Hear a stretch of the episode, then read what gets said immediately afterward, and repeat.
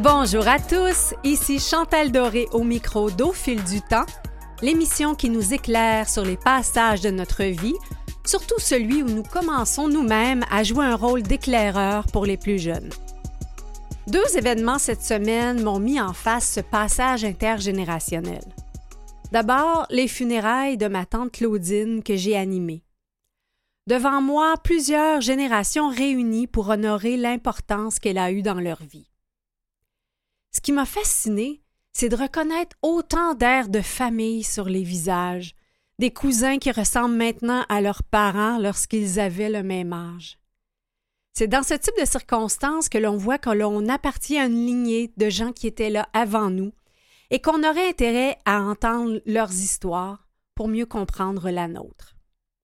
L'autre événement qui a suscité cette réflexion, et là on est ailleurs, c'est le gala de la disque qui a fait place aux nouvelles générations musicales.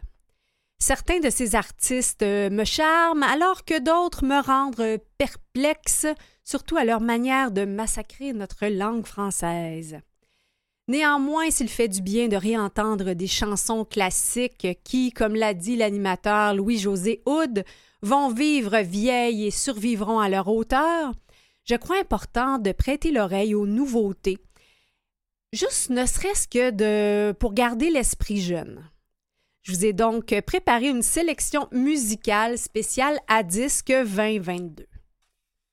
L'une de ces nouvelles chansons s'appelle Guérir nos mémoires et ça me semblait approprié au titre du livre Guérison intérieure, le huitième livre de Nicole Bordelot que nous recevons en première partie.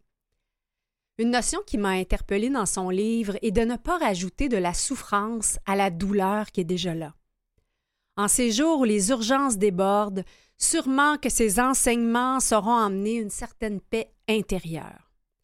Nicole Bordelot raconte d'ailleurs dans Guérison intérieure que c'est comme patiente du système de santé qu'elle a le plus appris sur elle-même et sur la nature humaine. Nous causerons également de la différence entre le sentiment de vide qui entraîne une certaine langueur et celui qui est rempli de différents possibles. Tous nous avons besoin d'une raison de se lever le matin, ce que les Japonais appellent ikigai. Et c'est une Michelle Labrèche-Larouche enthousiaste, comme toujours, qui viendra nous présenter ce concept tiré du livre Ikigai, le secret des Japonais pour une vie longue et heureuse en seconde partie. C'est le menu de cette 108e émission d'Au fil du temps que notre équipe vous offre. Et bien sûr, euh, on ouvre en musique avec la gagnante du prix Révélation de l'année, Ariane Roy. L'une de ses chansons a également euh, gagné un prix du Réseau intercollégial des activités socioculturelles du Québec. Et c'est une initiative pour que les jeunes découvrent et consomment de la musique d'ici parce que avouons qu'ils ont euh, malheureusement une petite propension à aller vers la chanson anglophone. Évidemment, j'ai choisi une chanson qui colle au thème de l'émission, alors écoutons ensemble Quand je serai grande.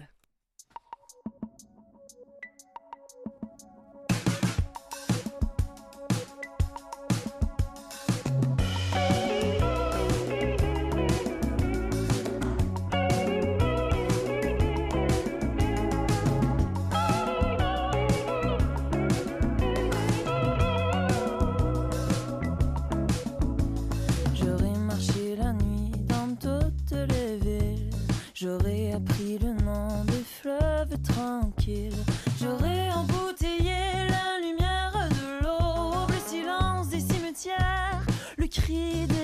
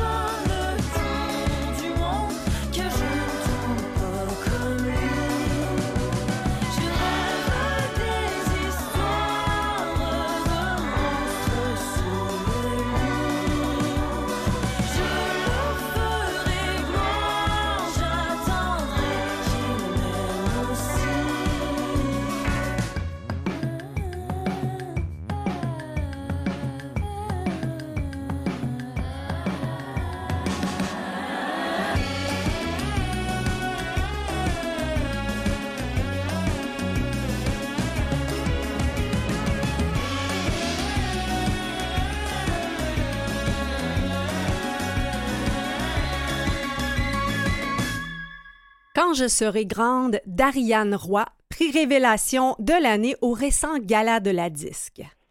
Notre première invitée est déjà grande, en fait l'une de nos grandes influences en matière de mieux-être, et à l'endos de son huitième livre, Guérison intérieure, une phrase dit tout. Il y a deux façons de concevoir la guérison. Ou bien tu attends qu'elle te soit accordée, ou bien tu vas à sa rencontre. Allons donc ensemble à la rencontre de Nicole Bordelot, maître de yoga et professeur de méditation. Bonjour Nicole. Bonjour, merci de cette belle accueil. En fait, c'est un plaisir de vous euh, recevoir à nouveau deux ans plus tard. C'était pour euh, votre livre Tout passe et voilà qu'on en a une nouvelle œuvre à présenter. Oui, c'est vrai qu'elle pourrait être considérée comme une nouvelle œuvre, mais en fait, euh, je crois que c'est le livre que j'ai toujours tenté d'écrire hmm. à travers les autres et qui finalement a vu le jour là et j'en suis euh, vraiment très heureuse. Ben, en fait, je pense que la genèse même de mon livre démontre comment il faut créer l'espace en soi pour laisser maturer les choses le temps qu'elles soient prêtes. Oui, c'est vrai. Puis il faut parfois faire un pas de côté ou, ou, prendre un pas de recul pour être capable de jeter un autre regard sur nos expériences, puis en découvrir le sens profond. Et c'est pour cela que ce livre est écrit à deux voix, mm. V-O-I-X. Il y, a, il y a la voix de celle qui traverse une très longue euh, épreuve sous le signe d'une maladie chronique mm. qui est aux prises avec, euh, avec la confusion, avec le doute, avec la peur, avec parfois la colère, avec euh, le manque de confiance. Puis il y a celle qui a traversé, qui elle aussi porte une voix dans ce livre-là et euh, donc, c'est pour ça que pour moi, c'est comme si une boucle s'était bouclée. Mais vous rappelez que, que guérir vient euh, originalement, originalement des mots protégés et qu'en langue hawaïenne, guérir signifie paix intérieure. Oui, ah, ça c'est tellement beau mm. parce que ça, ça, signifie en fait faire la paix. Mm. Faire la paix intérieurement avec ce qui a été jusqu'à présent dans nos vies. Il y a une forme de guérison dans, dans cet acte-là, dans cet état d'être-là. Faire la paix avec ce qui se passe en ce moment aussi. Ça ne veut pas dire d'abdiquer, ça ne veut pas dire qu'on se résigne, mais que d'une forme d'acceptation de ce qui est, il y a une guérison aussi qui prend place. Puis être en paix avec ce qui est à venir, donc qui mm. est un élan de confiance du cœur qui fait aussi partie de la guérison. Mais on pense souvent justement qu'on va atteindre la paix lorsqu'on sera guéri, donc, comment arriver à être en paix pendant le processus de guérison? Ah, c'est tellement une belle question parce qu'effectivement, quand on parle de guérison dans notre société, on pense souvent à la guérison physique. Puis mm. si on est aux prises avec des douleurs, avec une maladie chronique, c'est la première chose que l'on souhaite, c'est normal, c'est humain. On pense aussi à la guérison d'une maladie mentale ou ou, d'un mal-être. Euh, puis, mais il y a, il y a tellement d'autres guérisons qui peuvent se faire dans des moments là des plus ordinaires de notre vie. Et une des questions qui a été à l'origine de ce livre-là a justement été celle de quoi la vie tente-t-elle de me guérir à travers telle expérience, à travers telle épreuve? Si on commence à se poser la question, on découvre très souvent que les événements sont porteurs eux-mêmes de transformation et de guérison et que c'est tout au long de ce chemin que se fait justement notre, notre retour à nous-mêmes, notre guérison intérieure. Puis guérison intérieure, c'est pour cela quelque part qu'il est au pluriel sur le mm-hmm. titre. Mais vous racontez que, que la maladie que, que, vous partagez avec des, des millions d'autres personnes, l'hépatite C vous a plus appris sur la nature humaine que bien des livres et des conférences. Oh mon Dieu, oui. Et que bien des maîtres de sagesse aussi, mm. je le dis avec, avec le plus grand des respects, là. Mais à force de fréquenter pendant euh, plus de 25 ans euh, les salles d'urgence, mm. les cabinets des médecins, les salles d'attente. J'ai pu observer la nature humaine.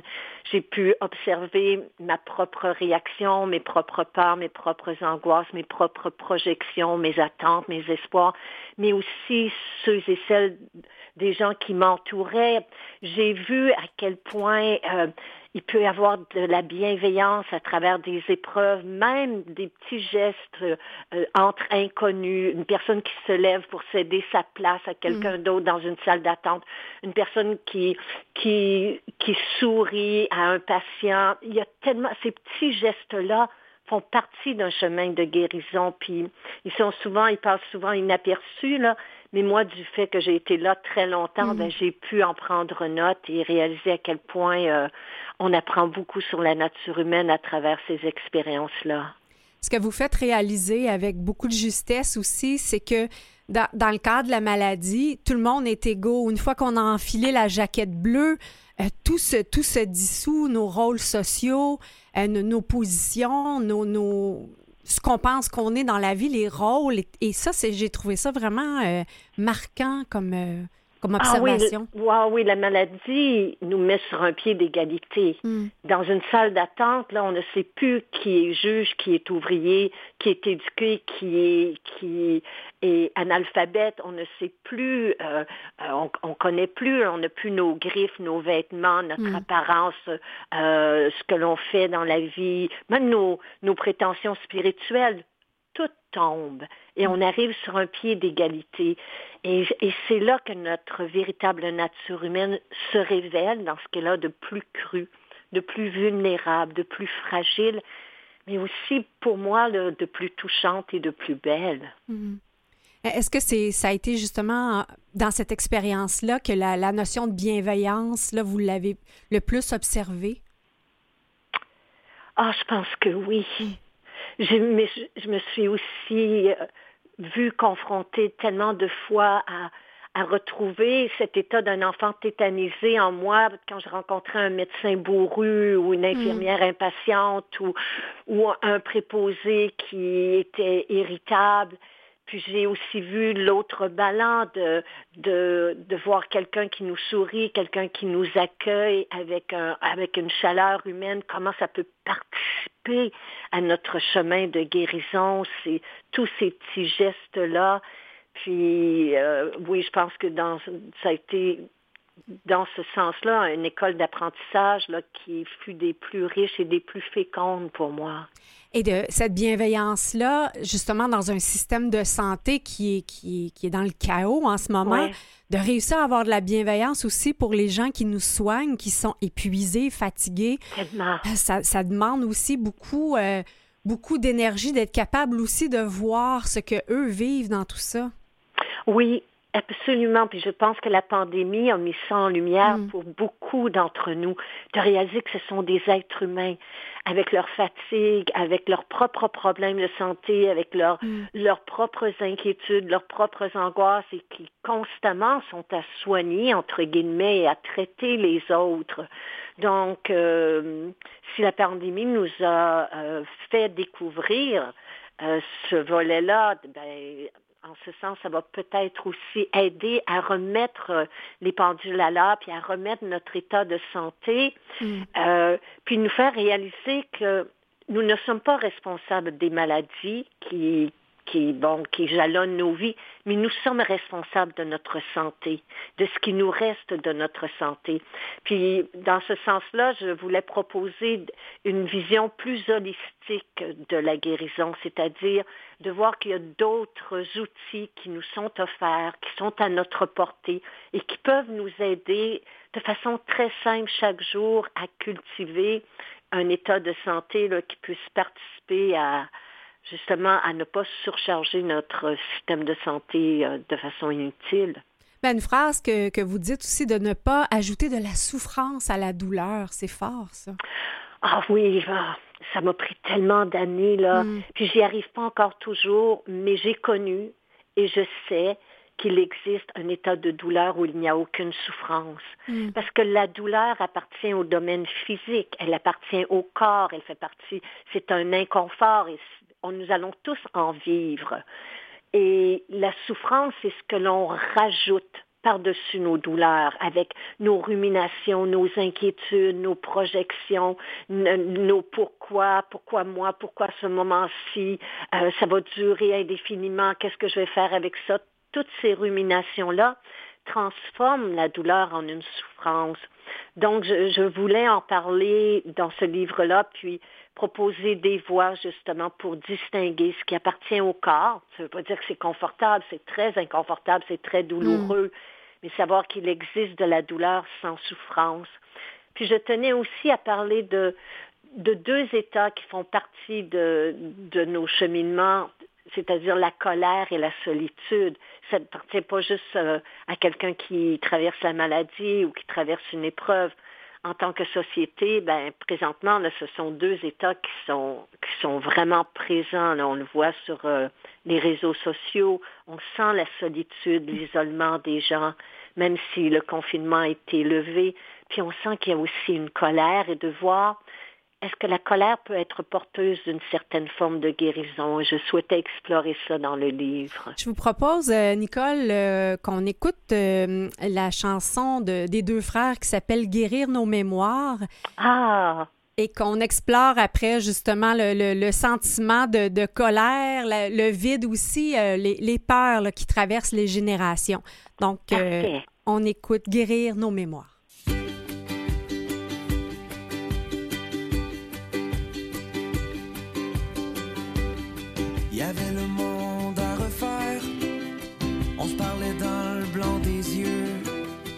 Malgré les points de vue contraires, on était chums, c'était sérieux. Pas de vieilles histoires sous le tapis. On se disait tout sans rien dire. Tu faisais partie de ma vie. Il en restait long à écrire. Là, tu veux venir? S'arrêterait un jour la fête. Pour des raisons qu'on sait plus. En chemin, on s'est perdu. Toutes les saisons qui passent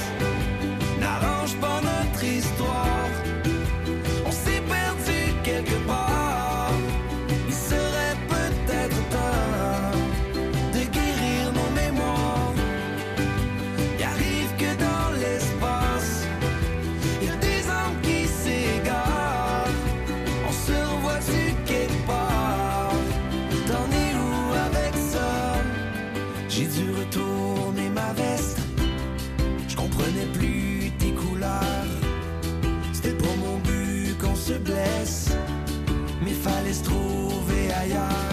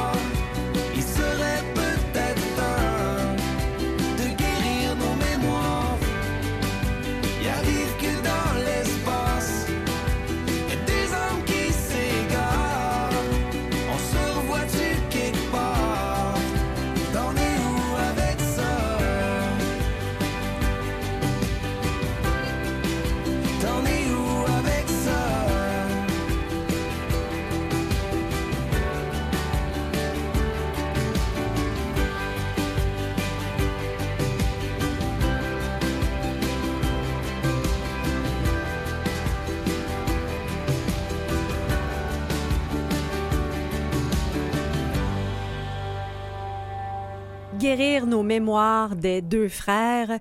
Une chanson qui fait écho à notre discussion avec Nicole Bordelot pour son livre Guérison intérieure. Euh, Nicole, quelque chose aussi qui m'a marqué dans votre livre, c'est tout le côté intergénérationnel des peurs. comment prendre conscience de ce qui nous appartient et ce qui est une peur léguée? Ah mon Dieu, ça, ça peut prendre des années, mais, mm. mais une fois qu'on lève le voile là-dessus, on réalise que oh, on a grandi avec des peurs qui parfois étaient celles des adultes nous entourant, puis que par mimétisme, on les a incarnées et qu'aujourd'hui, euh, bon, elles nous suivent, on continue de les vivre, mais qu'elles ne nous appartiennent pas. Et bon, je donne un, exemple des plus simples dans hmm. mon livre. Euh, ma grand-mère euh, paternelle était effrayée, terrifiée des mulots. Là, on avait des, il y avait des mulots au chalet. Et moi, pendant des années, j'ai eu cette peur-là, la même peur. Jusqu'à un jour que je me questionne, mais d'où me vient hmm. cette peur? Et réaliser que Oh mon Dieu, c'était celle de ma grand-mère. Est-ce que c'est vraiment la mienne? Est-ce que je veux continuer à cultiver cette peur-là? Et en, me posant la question, le petit à petit, je me suis désensibilisée et dépersonnalisée de cette peur qui n'était pas mienne au départ. J'en hmm. ai d'autres, là, mais celle-là ne m'appartient pas. Vous parlez aussi du, sentiment de vide euh, que l'on tente de remplir bon, avec des, des, plaisirs éphémères, des acquisitions. Euh, comment gérer le vide, par exemple, après, après le départ des enfants ou le moment de la retraite? Oui, ça, c'est tellement une belle question parce que très souvent, on veut le gérer, le vide. Mm. Et on ne réalise pas que le vide, c'est un état qui nous est donné justement et qui est essentiel. Si on ne tente pas de le camoufler, de le maquiller, de l'étouffer avec toutes sortes de désirs extérieurs, d'accumulation, de possession et tout ça, on va réaliser qu'il va nous mener à la découverte de notre vie intérieure, de notre spiritualité, de notre lien avec notre véritable essence. Et c'est pour ça qu'il revient constamment. Mm. Tant et aussi longtemps qu'on cherche à le combler avec le monde extérieur, il va demeurer.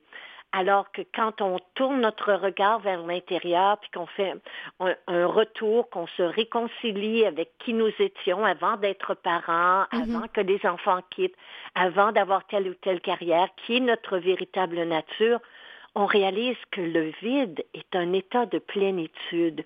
Puis en ce sens, ben, c'est un état de vie intérieure qui peut être fort enrichissant, qui nous mène vers la contemplation, vers la méditation, vers la prière, vers la création de d'autres formes artistiques, de d'autres expressions de nous-mêmes qui peuvent justement euh, combler les, jours le dernier tiers d'une existence humaine. Ben, je pense que c'est un peu la différence entre, la solitude et l'isolement, l'isolement. Oui, oui, oui, parce que la solitude, celle qui est choisie, mm-hmm. ben, elle mène à la création. La solitude qui est celle d'un monastère où on se refuge pour un week-end pour faire une retraite, d'une marche euh, euh, solitaire en forêt, dans la nature.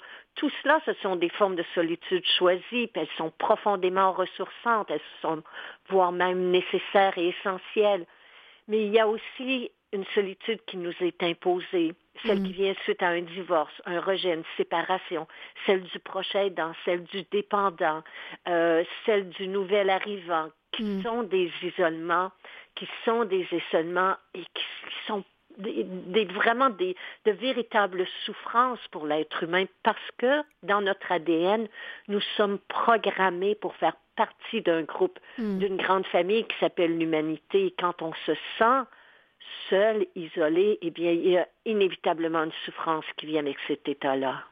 Si on veut réussir à créer des liens autrement, euh, il y a un mot que, que j'ai lu dans votre livre, le, le koan. Euh, je ne sais pas si je le prononce bien. Oui, très bien, oui. Mais euh, c'est ça, peut-être, moi, en lisant ça, ça, a fait écho à ce que j'appelle mon tiroir mental, un peu comme si je, m'ouvre à des possibilités et tout à coup, les réponses arrivent sans même que j'y pense. Oui, c'est ce que j'appelle dans le livre laisser respirer nos questions. Hmm. On a tendance à vouloir y répondre mentalement, continuellement.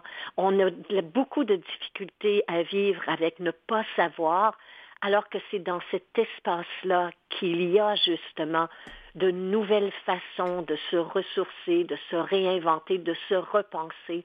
Et un koan, c'est cela.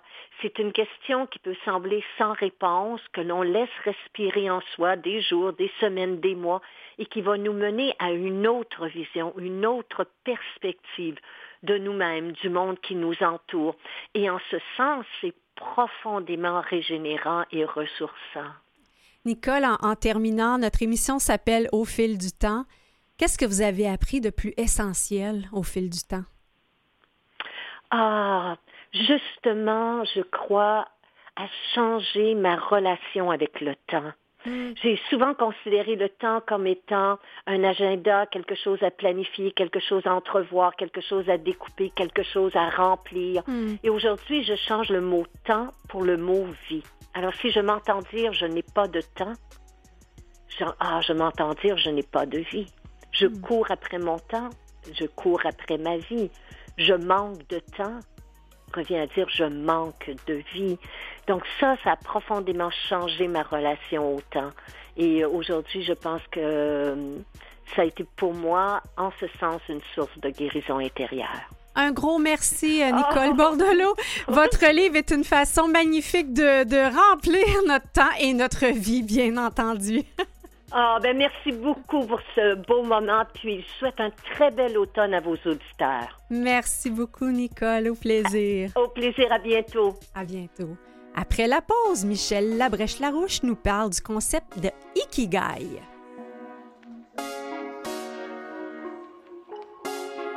Vous écoutez Au fil du temps avec Chantal Doré. Au menu de cette deuxième demi-heure à Au fil du temps, la dynamique Michel Labrèche-Larouche a creusé pour nous le concept de Ikigai, un secret du bonheur chez les Japonais. On a eu l'occasion euh, de parler dans euh, d'autres émissions d'au fil du temps des secrets des centenaires et vous allez voir, il y a des beaux liens.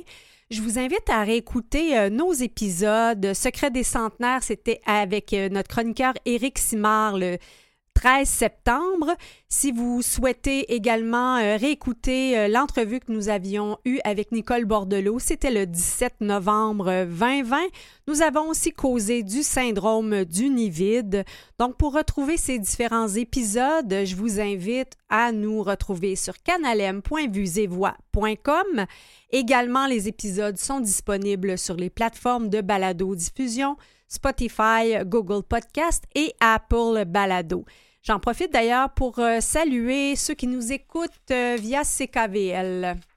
Allons maintenant en musique, toujours dans notre spécial euh, Gala de la disque. Il y a eu une belle performance sur scène, une performance intergénérationnelle et ça parle d'être dans le bois et paraît que passer du temps dans le bois, ben, ça guérit l'âme.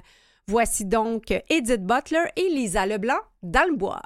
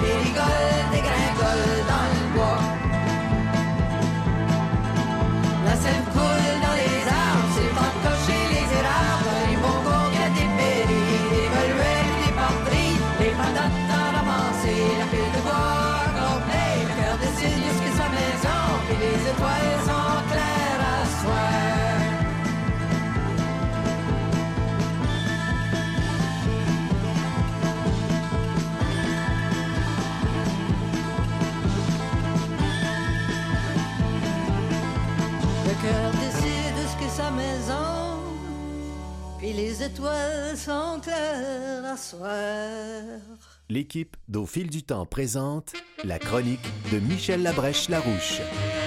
Nous autres, dans notre temps, on aimait nos parents. Le respect des aînés, c'était quelque chose de sacré. Ah, je vous dis que ça a changé depuis quelques années. On n'a plus les enfants qu'on avait il y a 30 ans. Ça rentre, ça sort, ça niaise partout. Le soir, ça se couche tard, puis ça mène des vies de fous. C'est donc décourageant. Oh, parlez-moi pas de la jeunesse d'aujourd'hui. C'est la chronique de Michel Labrèche-Larouche. Euh, Bonjour Michel, c'est un plaisir de te retrouver. Bonjour Chantal, c'est un plaisir pour moi aussi. Et puis écoute, j'aime assez ça entendre le, le, le thème de l'émission. Là, ça me fait ça me fait rire à chaque fois. Ben écoute, éventuellement, on aura le temps de décrypter le- les, les paroles ensemble, mais euh, je peux te dire que ça fait danser notre recherchiste Catherine Bourderon ici en studio. Ah ça, ça m'étonne pas. Ben, euh, je suis très curieuse que tu nous parles de, de l'ikigai parce que en lisant ta chronique, je me suis dit, tiens, mais euh, animé au fil du temps, là, je suis pas mal dans mon ikigai. oui, ça te rend, ça te donne envie de te lever le matin? Oui, Ça, ça donne un sens à ta vie? Absolument. ben, c'est formidable. C'est formidable parce que c'est ça en fait. Hein, euh, c'est euh, euh, c'est une c'est une, une raison d'être. C'est c'est de, de se tenir toujours occupé. En tout cas, on va en parler plus de façon plus organisée. Alors, je t'écoute. Mais en fait, peut-être euh, nous dire qui sont les auteurs de, de ce livre parce que c'est ikigai, mais il y a un sous-titre, hein? Oui, c'est ça. Ici, gars, il y a un sous-titre. C'est finalement c'est rest- c'est rester jeune en devenant vieux. Au fond. non, mais c'est ça, c'est ça. Rester jeune en revenant en devenant vieux, et puis euh, avoir une belle vieillesse, quoi. euh, je veux dire euh, euh, captivante et puis satisfaisante. Alors les auteurs, d'abord il y a Francesi Mirales qui est un journaliste spécialisé en psychologie et en spiritualité. Et puis il y a Hector Garcia qui, lui, est un expert de la culture japonaise et qui vit au Japon. Donc, c'est sérieux, puis on peut les croire. J'ai- J'aime bien comment tu prononces les accents. c'est savoureux. C'est pas. Alors, j'écoute. Alors, ces fameux Japonais, ça, ça revient encore. Hein? le- L'extraordinaire longévité des Japonais. On a Ah eu ouais. l'occasion d'en parler ici avec notre, notre chroniqueur euh, Éric Simard, Vivre jeune plus longtemps. Ah. Mais Mhm. c'est- rappelle-nous un petit peu là, le, le nombre de centenaires euh, qu'il y a, entre autres, sur une île bien spéciale au Japon.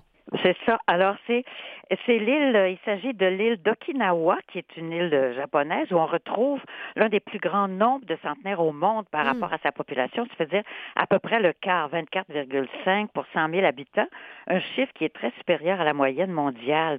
Alors, ce qui est intéressant, c'est que les recherches médicales nous apprennent que ces gens-là souffrent moins de maladies chroniques et qui témoignent d'une vitalité enviable.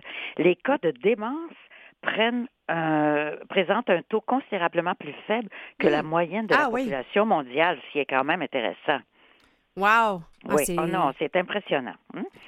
Donc, euh, les, les gens re- restent actifs euh, même après avoir pris euh, leur retraite parce que la raison pour laquelle se lever le matin, c'est- quoi au juste? là? Comment on le décrit dans le livre? Alors, ça veut, alors, Ikigai, ça s'écrit I-K-I-G-A-I. Alors, euh, Ikigai se traduirait par la raison d'être de chacun, le sens de ta vie, ou le bonheur d'être toujours occupé. Ça doit être très japonais, là.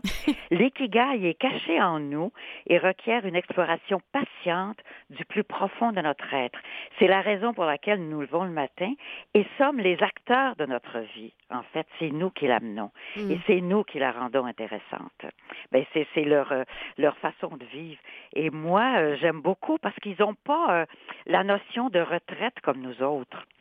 Mais, mais en même temps, Michel, euh, cette notion-là de vouloir être occupé quand ils sont dans le, le- vraiment dans leur grosse carrière, parfois ça les tue. hein. Il, y a, il y a même un terme euh, qui parle de la mort par, trava- euh, par le travail. Mais ça, oui, mais ça, c'est ça, c'est les, les Japonais là, que- qui travaillent.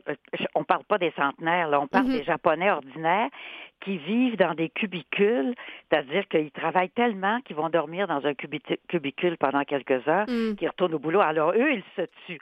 Mais c'est pas le cas des centenaires d'Okinawa, qui est une petite île où les gens vivent tranquillement, ils mangent bien, euh, euh, ils n'ont pas de stress. En tout cas, euh, je veux dire, c'est, c'est, pas du tout le même genre de vie Mm. finalement que, que, que les, les- les hommes d'affaires de, de Tokyo par rapport aux centenaires d'Okinawa. Donc, ils ont gardé l'idée de rester occupés, mais peut-être dans une mesure qui est plus saine. Oui, parce que la façon de se tenir occupé, c'est ce qu'ils appellent euh, le flow. Mm. Ça, c'est moi, je, moi en tout cas, c'est ce qui m'a le plus impressionné dans tout ce que j'ai vu là-dedans.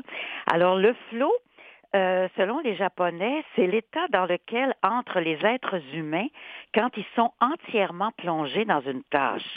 Et c'est pas du tout de t'y mettre puis de faire ta job là. Mm. La technique, c'est choisir un défi suffisamment ardu, mais pas trop, qu'on peut mener à bien et qui excède légèrement nos compétences. Mhm. Y établir des objectifs clairs, mais les oublier quand on est dans l'action. Est-ce que tu voudrais que je te raconte une histoire, l'histoire qui m'a le plus touchée dans ce livre, qui est une illustration de ce flot-là d'ailleurs? Avec plaisir, Michel. euh, Hein? je- On t'écoute. parce que j'en ai bien envie. Ben là, si Michel Labrèche, Larouche a envie de quelque chose, hein, on va dire oui. Bon, merci. J'apprécie infiniment.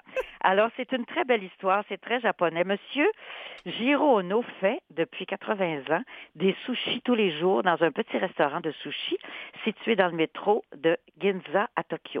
Depuis quelques années, son fils s'est joint à lui.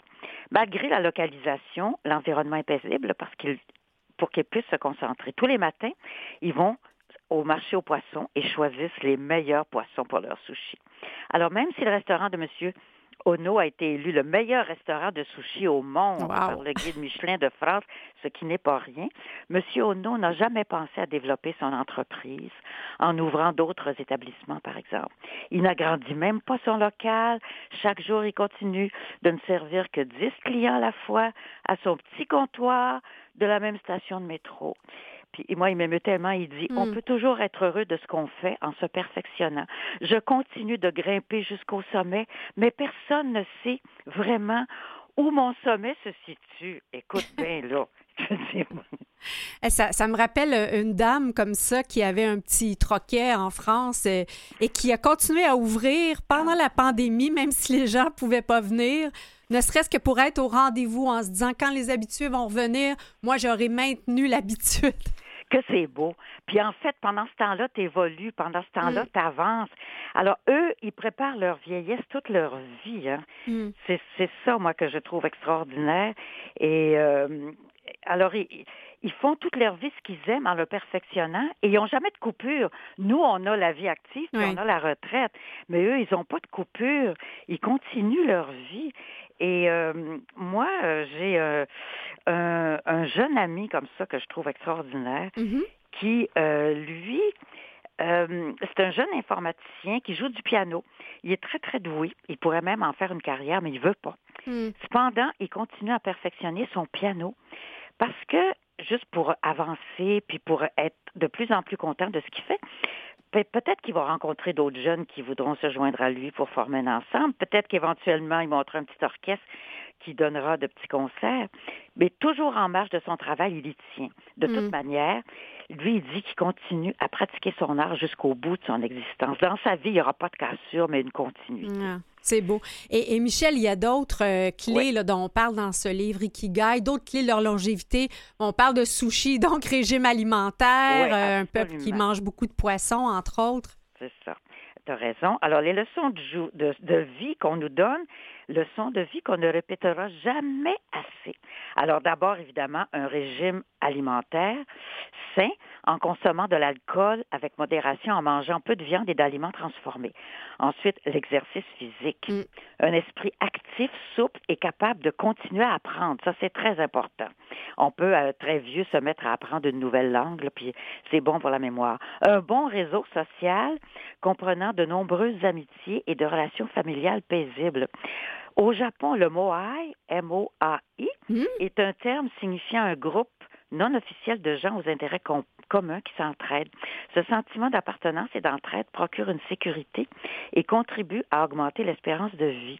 Alors, ça me rappelle un club de lecteurs de romans policiers que je connais Mhm. et alors qui dure depuis plusieurs années. Alors, les, les membres se rencontrent une fois par mois pour discuter de leurs découvertes, de leurs coups de cœur, puis plein d'autres choses. Puis à l'Halloween, ils organisent un party où chacun se déguise en son personnage de roman policier préféré. Écoute, je trouve ça absolument génial. Et donc là, on est à vivre, vivre l'instant, là, ça en est une autre des clés Ah oui, de la longévité. Tu as raison. Vivre l'instant, d'abord bien gérer son temps, en fait, de réduire le stress. Là, on en a beaucoup trop. Mm. Des fois, on s'en met aussi. Puis euh, vivre l'instant, c'est-à-dire ne pas se lamenter sur le passé, puis pas redouter l'avenir, ce qui est le cas des vieux des fois, puis c'est bien fatigant. Mm. Mais aussi communiquer. On en a tous autour. Communiquer avec la nature aussi, même en Mm. ville. Moi, je suis près de la montagne, je peux aller faire une petite marche, dix minutes, tu sais. Finalement, euh, afin de recharger, comme disent les Japonais, les piles de l'âme. C'est ça, c'est beau? Oui, oui, les piles de l'âme, c'est beau. c'est beau. La gratitude aussi. On oublie, on oublie Mm. de remercier pour tout ce qui illumine notre quotidien et nous rend heureux. Vraiment, là, je veux dire, c'est, c'est pas si compliqué finalement. Mm. Moi, j'ai envie de, de te remercier, Michel, mais peut-être en terminant, j'ai envie de te demander, c'est quoi ton ikigai? Mon ikigai, moi, c'est euh, ce qui me donne envie de me lever le matin, c'est ce que Mm. j'ai à faire d'agréable. Et j'aime tout ce que je fais. Écoute, je, déc- je découvre plein de choses nouvelles, à mes, même à 84 ans. Mm. Et puis, plus je vieillis, plus j'aime ça. C'est vrai que j'ai une bonne santé. Bon, j'ai des petites affaires qui marchent pas, là, c'est sûr. si je fais pas assez d'exercice, je m'accroche après la rampe d'escalier, comme tout le monde. Mes genoux font mal. Mais malgré les petits inconvénients, j'aime ma vie. Mm. Je suis bien entourée, j'ai une famille formidable, des amis merveilleux, je fais des choses que j'aime. Alors, qu'est-ce qui- qu'est-ce qu'on peut demander de plus à la vie, d'après toi? Ben, une autre chronique avec Michel Labrèche-Larouche le mois prochain. C'est trop fine. Hey, j'ai tellement hâte de te rencontrer. On va faire ça en Oui. studio la prochaine fois. Super, ça serait avec un grand plaisir. Merci d'avoir été avec nous. Et puis, écoute, tiens, allons, dans- continuons dans le plaisir. Euh, la, la manique, chantée par Bruno Pelletier, tiens. Oh, ben, tu sais que Georges Dor a été le beau-père de Marc, je l'ai bien connu. Ben hein. oui, Et ben je oui. l'aimais tellement. Je l'aimais tellement. C'était notre clin d'œil. Merci, Chantal. À bientôt, À Michel. bientôt, Chantal.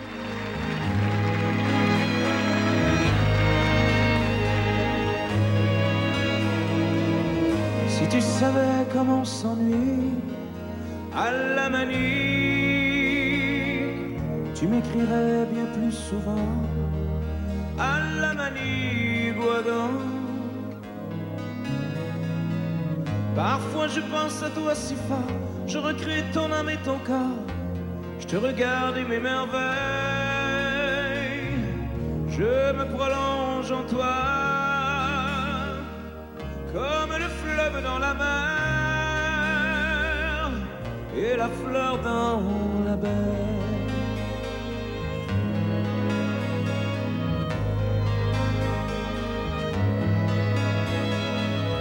Que devienne quand je suis pas là mon bel amour, ton front doux comme fine soie et tes yeux de velours. Te tournes-tu vers la côte nord pour voir un peu, pour voir encore ma main qui te fait signe d'attendre? Soir et matin, je tends les bras et je te rejoins où que tu sois et je te garde.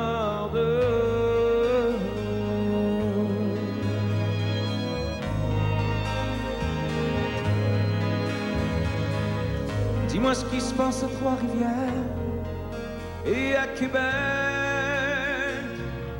là où la vie a tant à faire et tout ce qu'on fait avec. Dis-moi ce qui se passe à Montréal, dans les rues sales et transversales, où t'es toujours la plus belle. Car la laideur ne t'atteint pas.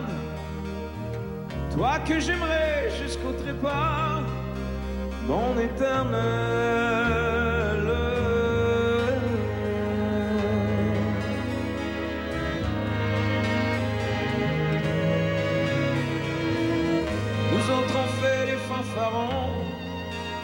cœur de jour.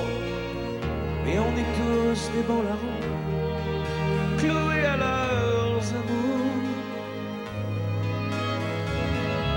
Y en a qui jouent de la guitare, d'autres qui jouent de l'accordéon, pour passer le temps quand il est trop long. Mais moi je joue de mes amours, et je danse en disant ton nom tellement je t'aime?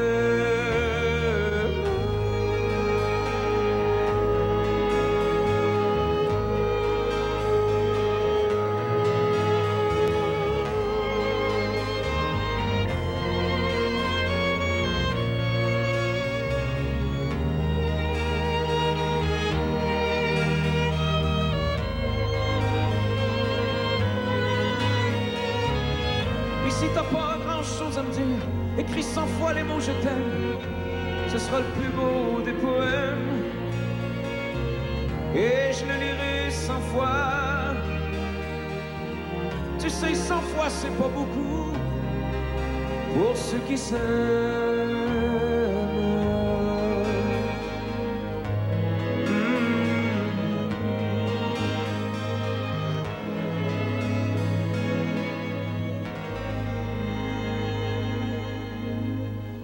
Tu savais comment s'ennuie à la manique, tu m'écrirais bien plus souvent